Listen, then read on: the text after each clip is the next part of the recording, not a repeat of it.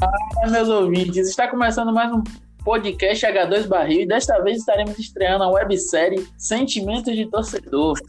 Nada mais sincero e honesto que o sentimento de torcedor pelo seu time, desde o xingamento na derrota até as lágrimas de felicidade na conquista de um título ou garantia de acesso à competição. Por isso que é tão importante entendermos o que é esse sentimento que faz crianças, jovens e adultos serem tão apaixonados pelo futebol e fazer este esporte se manter vivo e pulsante, até porque sem torcedores não existiria futebol. E hoje teremos um convidado ilustríssimo, fanático, torcedor fanático do Bahia, o mais fanático que eu conheço, daqueles que se tiver morrendo no hospital e puder assistir um jogo do Bahia ou assistir um jogo do Cristiano Ronaldo contra o Messi, ele vai assistir o jogo do Bahia. E nosso convidado é Matheus. Se apresente, Matheus. E aí, e aí, galera? É, aqui é Matheus, torcedor do Bahia desde que me entendo por gente. E é isso, né, velho? Quanto é o clássico, já passou dia de domingo e eu perdi porque eu tava assistindo Bahia e Havaí. Sempre é isso aí, pô. Prioridade é o Bahia. É sim, família. Agora, antes de iniciarmos o podcast, eu vou contar uma história resumida do Bahia para quem não conhece ou para quem não conhece tão bem o time assim. O Esporte Clube Bahia foi um clube formado em 1931 por ex-jogadores do Clube Baiano de Tênis e Associação Atlética da Bahia. Foi o primeiro clube brasileiro a ganhar o campeonato de futebol nacional contra o Santos em 1959. Em 1988 conquistou seu segundo título brasileiro contra o Internacional. Além disso, foi vice-campeão na edição de 61 e 1963, perdendo o título para o Santos. Foi o primeiro brasileiro a participar de uma edição da Libertadores em 1960.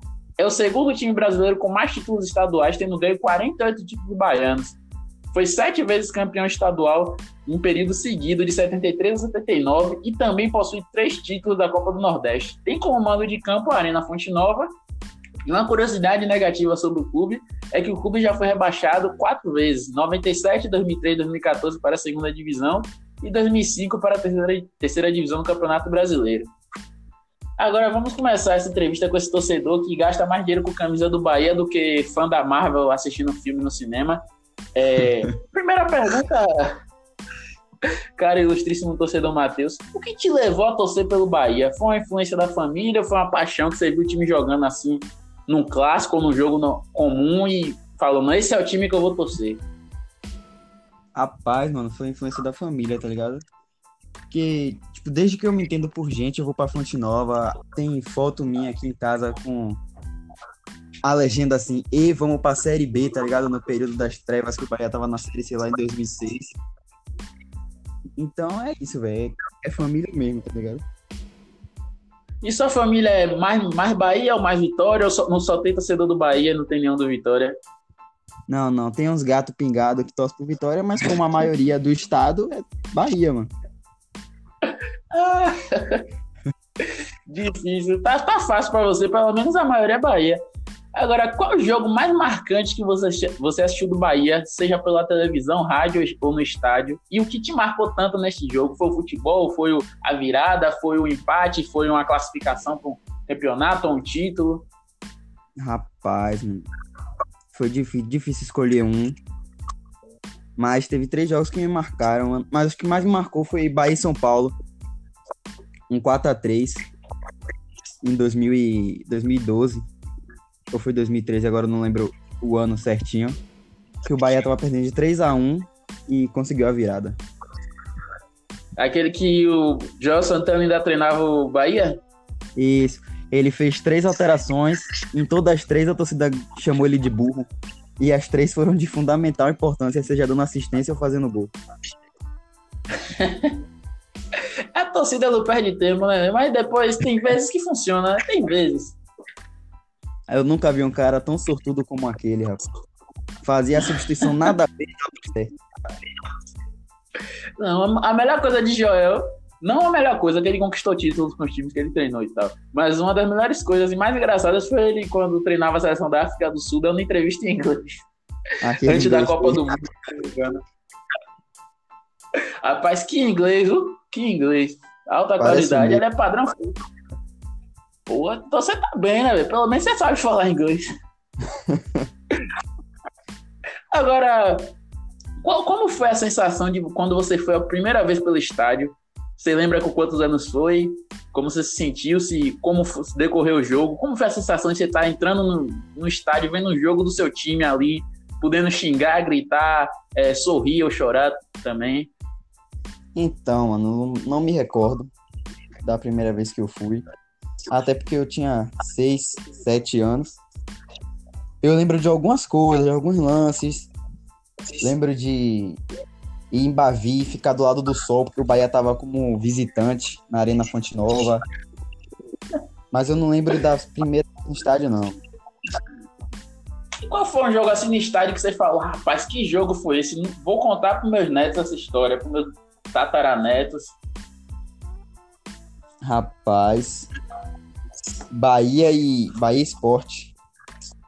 Não, Bahia e Bragantino. Bahia e Bragantino. Eu ia falar do Bahia Esporte de 2016, mas eu lembrei do Bahia e Bragantino em 2015.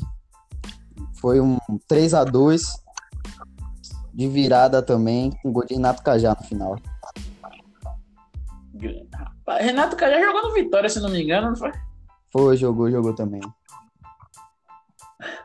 Agora, falando de jogador que muda de time, qual foi o jogador assim que saiu do Bahia, passou um tempo, foi pro Vitória, ou que jogava no Bahia e imediatamente foi pro Vitória, que mais deixou você cheio de ódio, puto da Chiesa, vida? pô. Chiesa. Ah. Não tem outro. Chiesa. Eu matava e morria por aquele cara. Não podia falar mal dele perto de mim, não. Chiesa que tem uma passagem pelo São Paulo não muito bonita, mas tudo bem. Agora, realmente, essa, essa troca do Chiesa o quê? No Bahia ele jogou. No Bahia ele jogava. Não, no Bahia ele realmente jogou, tanto é que chamou a atenção de outros times. É, tanto foi pro São Paulo. Uhum. Agora, ele ter ido jogar no Vitória foi, foi bizarro, né? Não mentir. Não, ele, depois que ele saiu do Bahia, foi só ladeira abaixo. Não jogou, não jogou bem no São Paulo. Não foi bem no Vitória, não foi bem no Fortaleza, não foi bem no Botafogo. Não tá é, bem no. É, ele tá jogando em qual time? Náutico? É. Rapaz, é, isso aí foi praga de torcedor, só pode, de algum time que ele passou ainda foi bem, aí foi acumulando as pragas e aí tá pagando até hoje. Agora, para você, quais são os maiores ídolos do Bahia das, das antigas e um jogador hoje que você vê como ídolo, ídolo, mas se não vê como ídolo, vislumbra que ele possa se tornar um ídolo no futuro para as novas gerações? Rapaz, ó, ídolos antigos. Tem os caras que todo mundo fala que era pica, tá ligado? Só que eu não vi. Zé Carlos, o 10 de 88. Sim. Bobô. Tem Marito, que foi da primeira conquista também. Meu tio avô fala que ele jogava muito, magrinho, arisco seguindo ele. Tem também Baiaco, que é o, o, jogador que tem mais partidas com a camisa do Bahia. Foi o que você falou também do heptacampeonato seguido. Sim. Participou dos sete.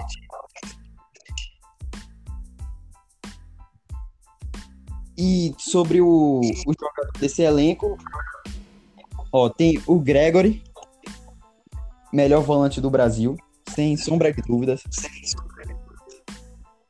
E tem Fernandão também. Fernandão marcou muito na primeira passagem dele aqui pelo Bahia. Creio que ele é um ídolo já. E Gregory tem tudo para si. Tem, Gregory não vai sair por agora nas, nessas próximas janelas de transferência, não, né? Rapaz, segundo ele, ele quer ficar.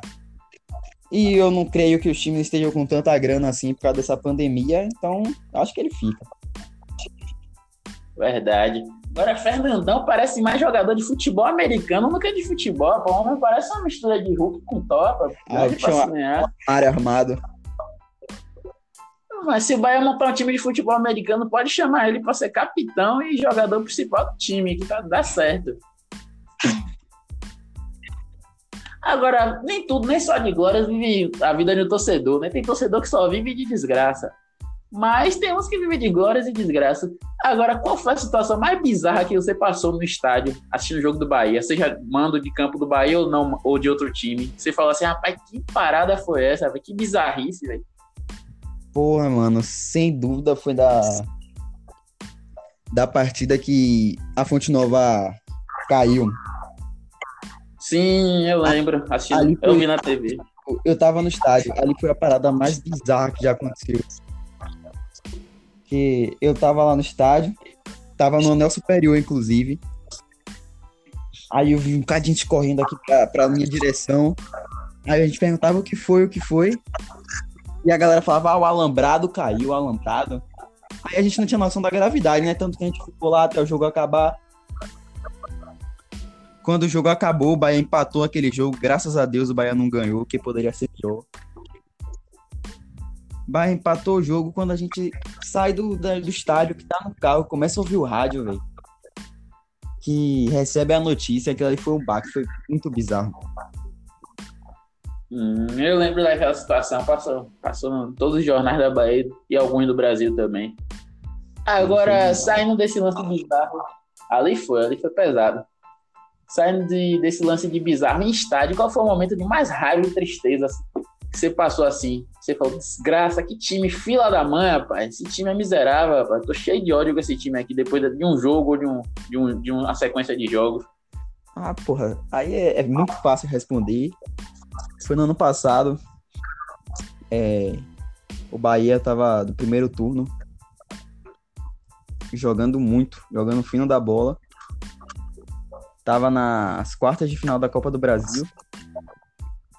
Empata o primeiro jogo com o Grêmio lá. Com chance de. Tinha, tinha cacife pra ter ganhado o Grêmio lá na, na Arena Grêmio. Aí teve o jogo da volta, eu falei, não, eu vou. Aí eu, eu moro em Cruz das Almas, tá ligado? Aí eu falei, não, eu tenho que ir pra esse jogo. Tenho que ir pra esse jogo de qualquer jeito. Aí comprei passagem, ingresso. Meu primo que mora em Aracaju veio também. A gente se encontrou lá no estádio. E o Bahia jogou tão mal, tão mal, que eu não quero nem mais falar nada. Eu lembro daquele, daquele fatídico pós-jogo Bahia versus Grêmio na Fonte Nova.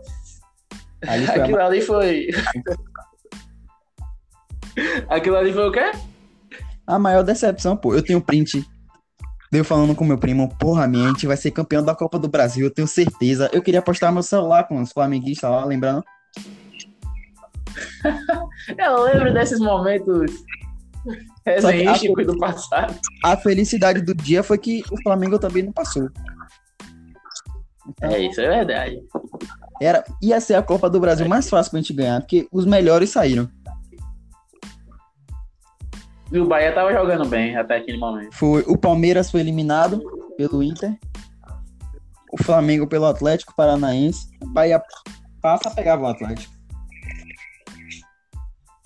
Hum, verdade.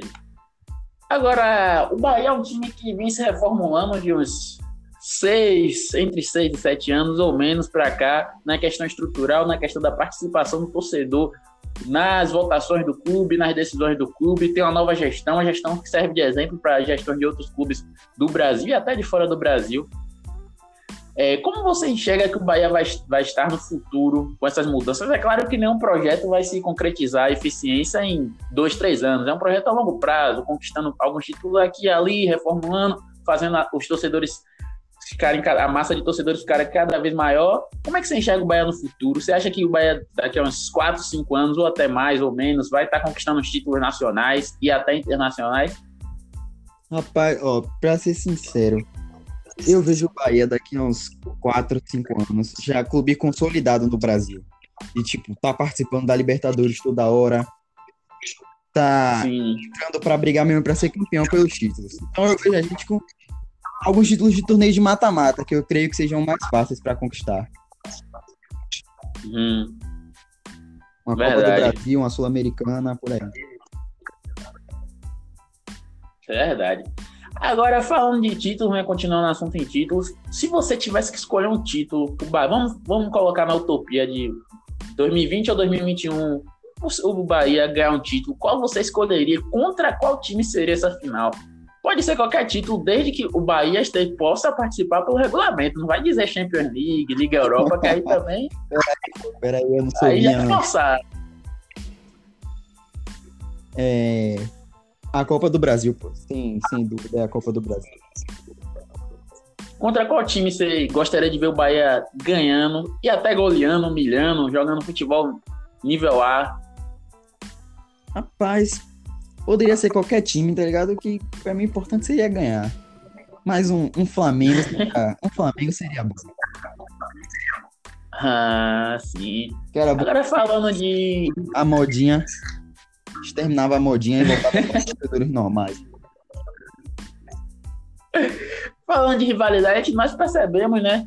Quem, quem gosta de futebol, quem acompanha futebol, que a rivalidade Bahia e Flamengo cresceu nos últimos dois, três anos. E todos sabemos que o maior rival do, do Bahia no estado é o Vitória. Agora, tirando o Vitória, qual time de fora do estado que você enxerga com a maior rivalidade hoje, ou uma rivalidade, a maior rivalidade histórica, e por quais motivos? Ó, o Bahia não tem mais rival em cenário da região Nordeste. O Bahia não tem mais rival. É, é, é fato. Porém, tinha o esporte, entendeu? Que tem o, título, tem o título da Série B, tem uma Copa do Brasil. Dava pra rivalizar com a gente, mas agora também não vejo como rival. Sim, entendo. Bahia não tem rival. E o Flamengo não enxerga como rival, não? Ah, não, o Flamengo é aquele time que todo mundo odeia. Só quem gosta do Flamengo é quem torce. Então, É verdade, é verdade. Não deixa de ser verdade. Lembrando que em breve no H2 Barril vai ter entrevista com o torcedor do Flamengo. Apesar de que tá fácil achar torcedor do Flamengo hoje em dia, mas tudo bem. o quê? É... Essa fase do Flamengo me lembra a fase do Corinthians quando começou a ganhar Libertadores e Mundial. Surgiam torcedores de vários lugares que a gente nem sabia. Nós nem sabíamos que era torcedor do, do Corinthians. Santos. E do, na época do Santos também. Santos é. Sim. Tinha, tinha Neymar Zete em tudo que era lugar.